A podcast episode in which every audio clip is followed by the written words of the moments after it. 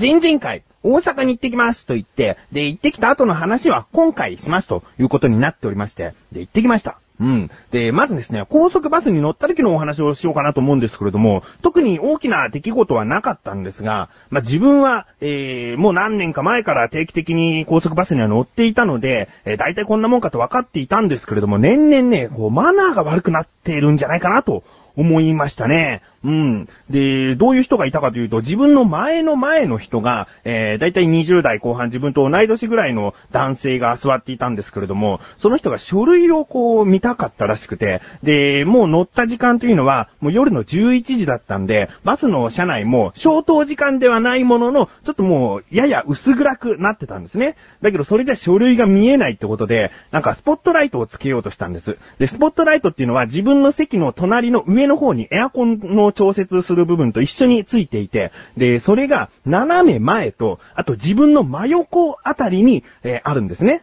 で、その男性は自分のほぼ横にある、えー真横の方にある方のえスポットライトを押して、で、そのスポットライトも2箇所あって、えー窓際の人用と通路側の人用の2箇所あるんだけども、それはちゃんと自分の方の、え側の方を押したんですね。だけど、もう自分はその後ろの後ろの席だからわかるんですけれども、つけた瞬間、自分の前の人に、こう、スポットライトがパッとこう、当たっちゃっているんですね。えー、だけどその男性は、まあ明かりがついたことによってこんなもんかと思って、そのまま書類を見始めたんですね。だから前の男性はいきなり自分にこうバッと電気がついて、なんか驚いた感じで、ここれ俺のじゃねえかよと。あなたのはそっちじゃないんじゃないのっていうなんかもうちょっと挙動不審な感じになっちゃったんだけども、あのその男性はしばらく気づかずにいてですね、なんかもう、すごい迷惑だなと。自分がもしそんなことされちゃったら、あのちょっと車内もエアコン抑え気味だったりもするから、きっと暑いんだろうなとか、なんでここだけ光が当たっちゃってんだよっていう恥ずかしさ絶対あると思うんですよね。だからな、そこ気づかない。まあ、難しいですけどね、隣のボタンではなくて、その斜め前の方が自分に当たるライトのボタンだっていうことは、まあ、押してみなきゃわからないっちゃわからないんでね。えー、難しいところであるのかなと思うんだけど、まあ、これは、ちゃんと確認した方がいいなという思うところですね。あとですね、あの、自分の、えー斜め前あたりの席の男性がですね、座っている席の上の方にこう、手荷物は乗っけられるようになっているんですけれども、その手荷物を、えー手提げでしたね、手提げ袋をこう乗っけて、で、乗っていたんですけれども、荷物がですね、ちょっとしたカーブで、えーバラバラーとこう落ちてきたんですね。で、まあ、一回目だったら、それはいいじゃないですか。なんか、あの、あ、しょうがないなと思うんですけれども、まあ、その大きな音に周りの人もちょっと注目しつつ、あーまあ、次は落ちないようにちゃんと置いてくれよと思いながら見てたら、その手提げ袋だから、その、そのままさっと入れても、また同じようなカーブが来た場合、絶対落ちちゃうんですよね。だけどもその男性は普通に拾って普通にさっとこう入れるだけで、で、よく見たらその手提げ袋、ファスナーがついてるから、そのファスナーをちゃんと閉めなさいよと、それを閉めれば、まあ、バックごと落ちるってことはありえないんだから、それで解決するでしょうよと思ったら、案の定2、3回なんか荷物を落としまして、で、3回目あたりで、やっと気づいて、あの、バックの向きと、ちゃんとファスナーもしてバックの向きも、ちゃんとこう、してましたね。なんで1回目で気づかないのかなとか、うん。で、さっきの話にちょっと戻るんですけれども、自分の前の人の男性っていうのは、ライトが当たっちゃって、ちょっとかわいそうな感じになってますよね。だけど自分はかわいそうと思わないんですよね。えー、なぜかというと、その前の男性が自分にとっては一番マナーが悪いなと思っている男性で、まあその人はね、若者でしたよ。多分、もしかしたら10代後半、18歳とか19歳かもしれないですね。まあそれほど若い人で、お一人で乗ってたんですけれども、なんかもう、その初めての高速バスだったのか、こう寝心地が悪いようで、もうゴニョゴニョゴニョゴニョ前で動くんですね。えー、でも動くたんびに、その椅子ごと揺れたりするから、自分はなんかもう落ち着かないんですよね。うん。で、やっと、やっとなんか自分のポジションが決まったのか、こう静かになったんですけれども、あの、首の方にこう、枕になるやつを巻いてるんですね。その空気を入れて、首にスポッとはめて、まあ、あの、首が痛くならないような、なんか寝心地が良くなるような枕があるんですけれども、その前の若者はそれをしてて、だけど、そう、あ、もう静かになったかなと思ったら、その枕が今度嫌になったみたいで、あの、カチューシャみたいに頭の真上にこうカポってはめ出したんですね。もう意味ないじゃんと思って。で、その若者の一番嫌なところ、一番嫌なところが、あの、席を倒すんですね。まあ、高速バスっていうのはすごい狭いからシートを倒すことによって、ちょっと足も伸ばせるし、体もこう倒せるっていうので、えー、いいんですけれども、まあ、自分はちなみに一回も倒したことはないんですけれども、あの、まあ、倒されるのはいいんです。だけど、これはもうマナーとしてちょっと後ろの人に声をかけて倒してもいいですかとか、あの、少しだけ倒しますとか、そういうことを言ってから倒すっていうことが、その高速バスの中では、えー、ルール、うん、ルールなのかなまあ、マナーですよね。なんですよ。うん、だからその、乗務員さんも、あの、シートを倒される方は後ろの人に一声かけてから、えー、倒してくださいってちゃんと言ってるんですね。だけどもう全然声もかけず、一切後ろも振り向かず、いきなりガガガガガとこう、下がってきてですね。で、倒されると、その自分は膝がもう完全に当たっちゃって動けなくなっちゃうんですね。え、だから自分も倒すと、うまいことこう、シートが平行になってって、自分も足を伸ばせるような感じにはなるんですけれども、そうするともう、なんでしょうね、今度は後ろの人に迷惑がかかるじゃないですか。で、自分もね、声をかけて、後ろの人に声をかけて、シート倒すんですけどいいですかって倒せばいいんだけど、でもそしたら後ろの人はまた後ろの人に迷惑をもしかしたらかけるかもしれないと思うと、自分はやっぱり倒せないんですよね。うん、だから、まあ、倒すことはいいとして、一声なんかかけてほしいなっていうのがあって、で、さらに立ちが悪いのがですね、えー、そのまま、えー、サービスエリアに一旦こう休憩として止まるんですけれども、そのサービスエリアで自分は外に出て行って、戻ってきたら、さらにシートが倒れてるっていうね。もうなんなのと思って。で、もう寝ちゃってるから、睨みつけようと思っても、効果ないわけですよ。ああ、やだなと思って。で、自分もね、こう、膝でゴンゴンってね、ちょっとやったりするんですけどね。えー、だけど、寝ちゃってる人にあんまり効果がなくてですね。えー、そういうね、ちょっとしたマナー、まあマナーというかもう気遣いですよね。え人への思いやりというか、こうしたら人には迷惑がかかるかなとか、そういうところをね、もう少し、えー、考えてほしいなと思うんですよね。うん。もういっそ、マナーの悪い高速バスっていうことだったら、もうそれはそれでいいですね。えー、だってもう自分だって携帯電話をこう、周りの人に気遣うことなく操作できたりすることは別にいいんで、もう消灯時間ありませんなんていう、ちょっともう明るい高速バスだったら、もうそういう風にしますよ。あなんかもうちゃんと座ってなくていいみたいなね。えー、かといってまあ立ち上がるわけじゃないけど、もう足を前に向けずにもう横にも向けちゃっていいみたいな。なんかもうそう、それならそうでいいけど、まあ基本的にやっぱりこうルールとかマナーを守ってる人たちが多い高速バスですからね。あまあ、ちゃんとしてほしいですね。うん。まあ、本当に長くなっちゃいましたね。やっぱ高速バス、出来事はないとはいえ言いたいことがあったんで、こんな感じになっちゃいました。えー、ということで、高速バスのシートを実は思いっきり倒してみたいなとは思っている自分がお送りします。菊池のなだらか向上心。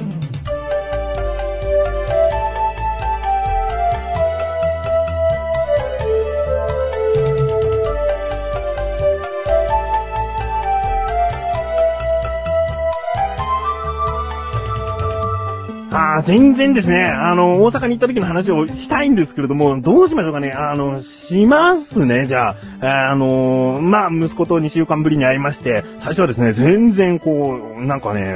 緊張しちゃってるみたいで、話しかけても何もこう、照れちゃって、こう、喋ってくれないんですね。まあ、ちょっと微笑んだりとかもするんだけど、あの、忘れてはないらしくて、本当に照れちゃってるような感じですね。えー、で、まあ、あの、時間が経つにつれたら、えー、ちゃんと喋ってくれるようになって、えー、よかったんですけれども、今回ですね、大阪行って一番印象に残ってるのは、あの、お父さんとなんかよく話せたなと思ったんですね。えー、もう結婚して4年目になりますけれども、あんまりその、奥さんのそのお父さんとあんまり話ができてなかったので、えー、夜ですね、お酒を一緒に飲みながらいろいろな話をしまして、で、意外なことになんかフィンガーファイブの人たちとこう、血のつながりがどっかしらにあると、まあ、遠い遠い親戚なんだということが分かったりですね、まあ、自分の方にはもちろん流れていないですし、息子の方にもそこの血は流れてはいないんですけれども、遠い遠いい親戚ではあると。うん、まあそんな話とかしたりですね、えー、まあだんだんお酒を飲んでくるにつれて、えー、お父さんの言ってることもよくわからなくなってきたりはするんですけれども、まあ楽しかったですね。うん。で、一番ですね、そんなお父さんの言葉で印象に残っているのが、実はこれ一緒に話した時に印象に残ってるんじゃなくて、あの、神さんから聞いた話なんですけれども、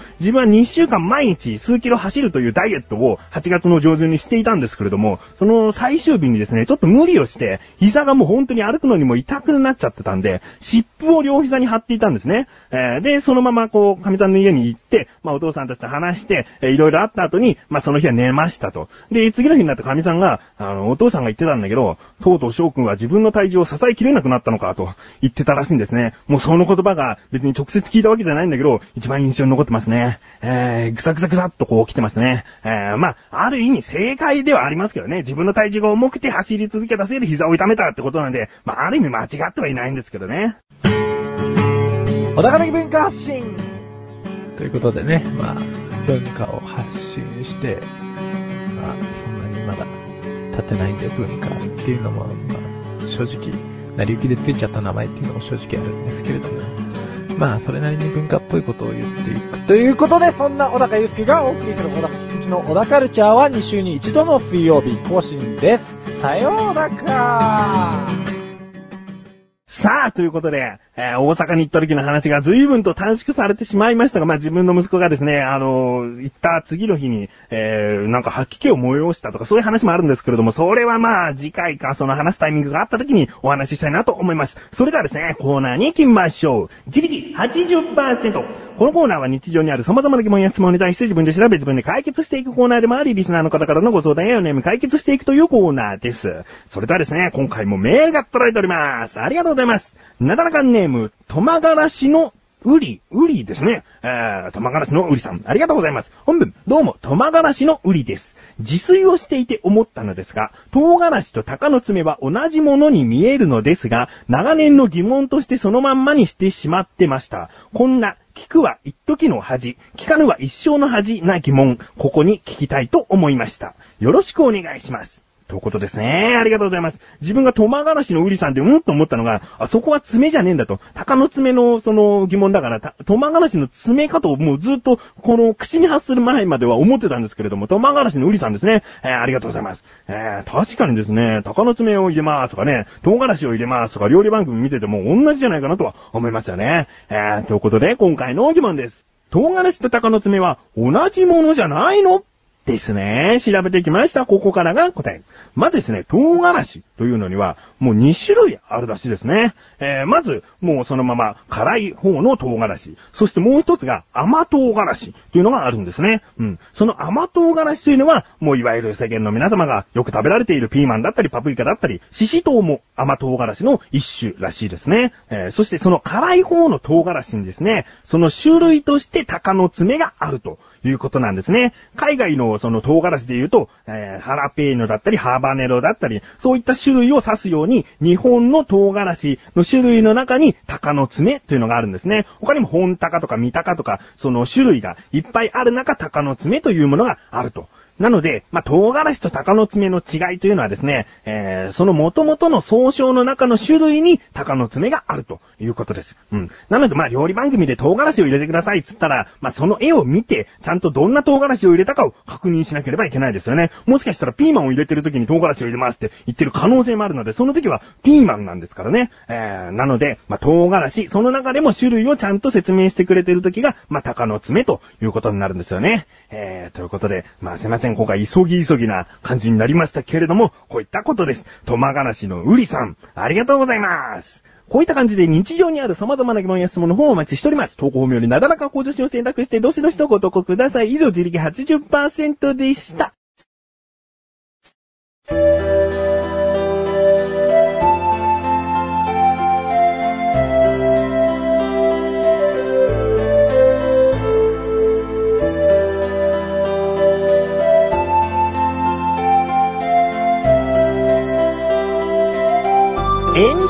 でーす。そしてすぐお知らせでーす。えー、リンクページから行きます横断歩道のオクラ。そこではですね、えー、先日8月の27日に放送した横断歩道の生放送というのがあるんですけれども、過去放送分として全て聞けるようになっております。今回はですね、主に、えー、8月20日に行われたダンポチックオフというオフ会の全体的なお話をしておりますので、えー、どういった感じだったのかなと気になるという方はですね、ぜひ横断歩道の蔵に行って聞いてみてください。えー、そして、えー、もう一つお知らせです。このなだらか向上心が配信されたと同時に更新されました、小高菊池の小高るちゃんも聞いてみてください。えー、ギターの話とかもいろいろしてるんですけれども、終わりの方に、えー、またダンポチックオフの、えー、ちょっとしたエピソードの話なんかもしております。えー、聞いてみてください。ということで、なだらか女子は毎週水曜日更新です。それではまた次回、お相手は菊池勝利したメガネとマンでもあるよ。お疲れ様です。